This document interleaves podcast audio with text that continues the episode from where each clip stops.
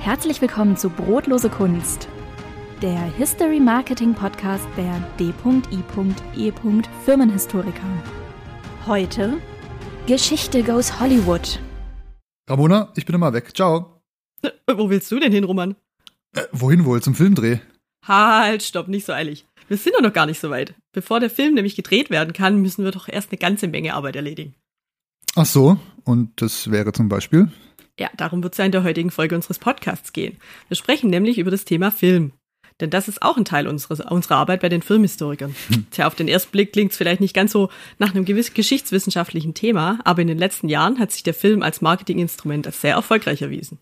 Und was ist da unsere Rolle als Filmhistoriker bei solchen Filmprojekten, die wir begleiten dürfen? Ja, wie bei all unseren Projekten steht auch hier äh, die Recherche ganz am Anfang. Wir suchen nach historischem Filmmaterial, nach Dokumenten, Gegenständen oder historischen Fotos. Zusätzlich wählen wir auch passende Requisiten für den Filmdreh aus. Mhm, zu den Recherchen gehören ja auch die Zeitzeugeninterviews, über die wir schon, glaube ich, in der dritten Folge gesprochen haben. Ja, genau. Wer sie noch nicht gehört hat, dringend nachholen.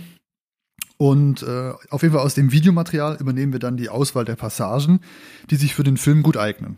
Zusätzlich stellen wir für das Filmteam die Timecodes zusammen. Das heißt, wir erfassen die ausgewählten Filmausschnitte auf die Sekunde genau, damit am Ende alles richtig zusammengeschnitten werden kann. Ja, ganz genau. Und ähnlich wie bei Buch- oder Ausstellungsprojekten brauchen wir dafür aber zunächst ein Konzept. Es werden Ideen gesammelt, worum es in dem Film gehen soll. Die Zielgruppe und das Filmgenre werden abgestimmt, denn es muss ja im Vorfeld klar sein, ob es ein Produktfilm, ein Recruiting-Video oder ein Imagefilm sein soll. Äh, stopp, stopp, warte kurz, Ramona, nicht so schnell. Was ist denn das alles, wovon du da überhaupt sprichst? Ja, guter Einwand, Roman. Also ein Produktfilm stellt, wie der Name natürlich schon sagt, das Produkt eines Unternehmens in den Mittelpunkt. Dabei können zum Beispiel technische Details oder auch die Funktionsweise erklärt werden. Meist wird auch die Weiterentwicklung der Produkte seit der Gründung des Unternehmens thematisiert, weil das ist ja das Spannende. Ähm, Imagefilme gehen aber einen Schritt weiter. Da steht dann das gesamte Unternehmen im Fokus. Die Werte, für die es steht, aber auch die Menschen, die dort arbeiten. Solche Imagefilme werden aber nicht nur von Unternehmen nachgefragt, sondern auch von Kommunen, Institutionen, Sparkassen oder Banken. Ich durfte mal ein Filmprojekt einer Volksbank begleiten. Es war spannend, weil ähm, war ein Jubiläumsfilm angedacht und man wollte jetzt nicht so das klassische, wir sind eine Volksbank, wir sind schon ganz alt und deswegen sind wir gut, ähm, was natürlich schon irgendwie transportiert werden soll, aber halt nicht offensichtlich gleich auf den ersten Blick. So haben wir, so hat die Volksbank fünf Kunden von ihnen ausgewählt und die haben wir erstmal porträtiert. Ja, es war sehr spannend, es war ein Industrieunternehmen dabei, es war ein, ein Plattenlabel dabei, es war eine Mühle dabei, also ganz unterschiedliche äh, äh, Sachen auch. Und die haben wir alle interviewt, wo sie herkommen, was sie so machen, ähm, wie es ihnen so geht und, und, und, und alles, was, was sie so, so Spannendes für, für Produkte herstellen. Und ihre Gemeinsamkeit war natürlich am Ende dann, sie sind alle schon langjährige Kunden dieser Volksbank und sehr zufrieden und ähm, steht dafür quasi, dass diese Unternehmen wachsen konnten mit Hilfe der Volksbank. Zweiten Teil des Films kam dann quasi die Volksbank zum Zug, quasi die Geschichte und, und, und. Klar, aber es war mal was anderes und irgendwie ein bisschen um die Ecke gedacht und nicht so diese klassische hier, äh, das ist der Jubiläumsfilm, Hauptsache er ist gemacht. Kam auch ziemlich gut an bei dem Jubiläumsabend oder mhm. bei dem Galaabend. Ja, das glaube ich sofort. Ist auf jeden Fall eine großartige Geschichte und auch mal ein ganz anderer Ansatz. Und ähm, genauso spannend sind auch die Recruiting-Videos, denn die sprechen äh, gezielt potenzielle neue Mitarbeiterinnen und Mitarbeiter an. Gerade in der heutigen Zeit, wo alle von einem Fachkräftemangel sprechen, kann man sich ja nicht mehr darauf verlassen, dass eine Stellenausschreibung online oder in Zeitungen ausreicht. Nee. Und es klingt erstmal nicht historisch, aber wir arbeiten im Vorfeld äh, für die Unternehmen die gewachsenen Werte und Traditionen raus. Und ähm, ein Unternehmen mit einer langen Geschichte weist ja auch immer auf Sicherheit und Beständigkeit hin. Und diese Dinge recherchieren wir als Historiker. So viel zum Thema Filmgenre. Uns interessiert aber noch weitere, der weitere Entstehungsprozess eines Films. Dazu muss man ja wissen, dass wir bei den Filmhistorikern keine Experten in Sachen Filmtechnik sind. Da holen wir uns immer fähige Leute dazu, die sich damit auskennen. Und das ist bei uns meistens das Filmteam einer Agentur ganz in unserer Nähe, nämlich die Werbeagentur Dreamland in Heidenheim. Und da hören wir jetzt den lieben Chef Markus Fache. Ton ab. Ja, hallo, mein Name ist Markus Fache von der Werbeagentur Dreamland. Ich bin Gründer und einer der Geschäftsführer der Werbeagentur Dreamland. Uns gibt es jetzt seit 25 Jahren und wir sind eine klassische Full-Service-Agentur, also von Print über Web, aber eben auch mit einer eigenen fünf Mann starken und jetzt sogar dann noch eine Frau kommt dazu, einer sechsköpfigen Filmcrew, die unter anderem für die Firmenhistoriker eben spannende Zeitzeugeninterviews durchführt oder eben auch sogar historische Spielfilme für jeweilige Jubiläen umsetzt. Und das Ganze machen wir schon seit äh, 2015 für die Firmenhistoriker. Und unzählige, tolle, spannende Projekte sind in diesen letzten acht Jahren entstanden. Und wir freuen uns natürlich total auf weitere spannende Geschichten. Und einiges ist ja auch schon in der Pipeline. Danke, lieber Markus, für den O-Ton. Schon verrückt, wie viel äh, wir schon mit ihm umgesetzt haben und wie lange schon mit ihm arbeiten. Oh ja. Äh, viele, viele Zeitzeugeninterviews und Filmdrehs miteinander umgesetzt. Doch bis zum eigentlichen Filmdreh ist noch ganz schön was zu tun, oder Ramona? Ja, ganz genau. Denn wie bei jedem Film brauchen wir erstmal ein Drehbuch. Und dabei ist das sogenannte Storyboard ganz wichtig. Darin sind die einzelnen Sequenzen des Films beschrieben, welches historische Foto ist wann zu sehen, welcher Meilenstein der Filmgeschichte soll erzählt werden und so weiter und so fort. Genau, und daraus schreiben wir dann die Sprechertexte, die die Inhalte wiedergeben. Und hier kommt auch wieder das Thema Wording ins Spiel, das wir in der letzten Folge zum, zum Thema Lektorat schon erwähnt haben als es um Texte Bücher in Büchern, Ausstellungen und in digitaler Form ging. Beim Film ist das Wording gleichermaßen wichtig, weil es die Firmenidentität und die Werte transportiert. Ja, genau, und das ist der, Einzel äh, der Idealfall. Aber manchmal kommt es vor, dass erste Ideen wieder verworfen werden und im Abstimmungsprozess neue Impulse entstehen. Um dann einen reibungslosen Projektverlauf äh, sicherzustellen, ist es immer notwendig, dass alle Beteiligten regelmäßig zu Besprechungen zusammenkommen. Absolut. Und wie bei all unseren Texten werden auch die Filmtexte mit unserem Kunden eng abgestimmt und schließlich freigegeben. Anschließend werden die Texte dann eingesprochen. Dabei steht es dem Kunden dann offen, ob er einen professionellen Sprecher äh, engagieren möchte oder ob das Einsprechen von Menschen aus dem Unternehmen übernommen werden oder gar von der Geschäftsführung selbst. Ja, richtig. Jetzt haben wir ganz schön viel erzählt über die, die Inhalte des Films, wie von, von die einzelnen Schritte, vom, von der Idee zum Storyboard hin bis zu den fertigen Sprechertexten. Da können wir doch jetzt endlich drehen, Ramona, oder? Ja, ganz so einfach ist es noch nicht. Äh, zuerst müssen wir ja noch die Kulisse vorbereiten. Wir müssen die passenden Drehorte auswählen, festlegen, ob für, ob für den äh, Film professionelle Schauspieler engagiert werden sollen oder ob sogar die eigenen Mitarbeiter die Hauptdarsteller sein sollen. Ja, richtig, fast vergessen. Ähm, ich durfte auch mal ein Projekt begleiten. Ähm, da wurden tatsächlich aus der ganzen Belegschaft äh, die Nebendarsteller rekrutiert und gecastet.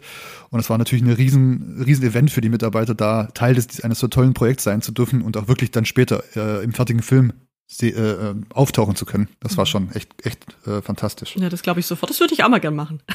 Müssen wir unserem Chef mal vorschlagen. ja, genau. Zu unserem Jubiläum.